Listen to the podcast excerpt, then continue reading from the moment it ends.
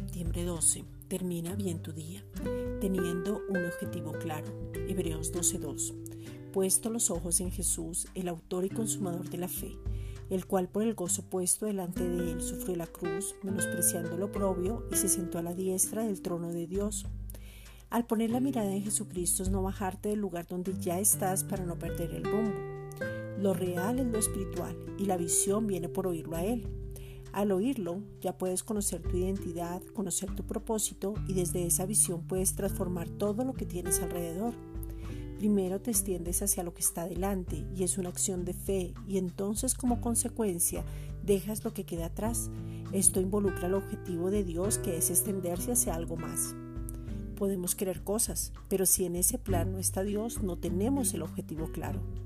Al dejar todo atrás, tú dejas el pasado porque el pasado por donde lo mires no tiene nada bueno, o te llena de orgullo, o te castiga y te condena.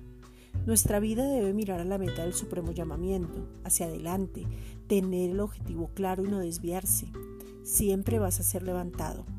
Pide tener la revelación del objetivo claro y de esa manera vas a cumplir la visión en tu vida. Esta es una reflexión dada por la Iglesia Gracia y Justicia.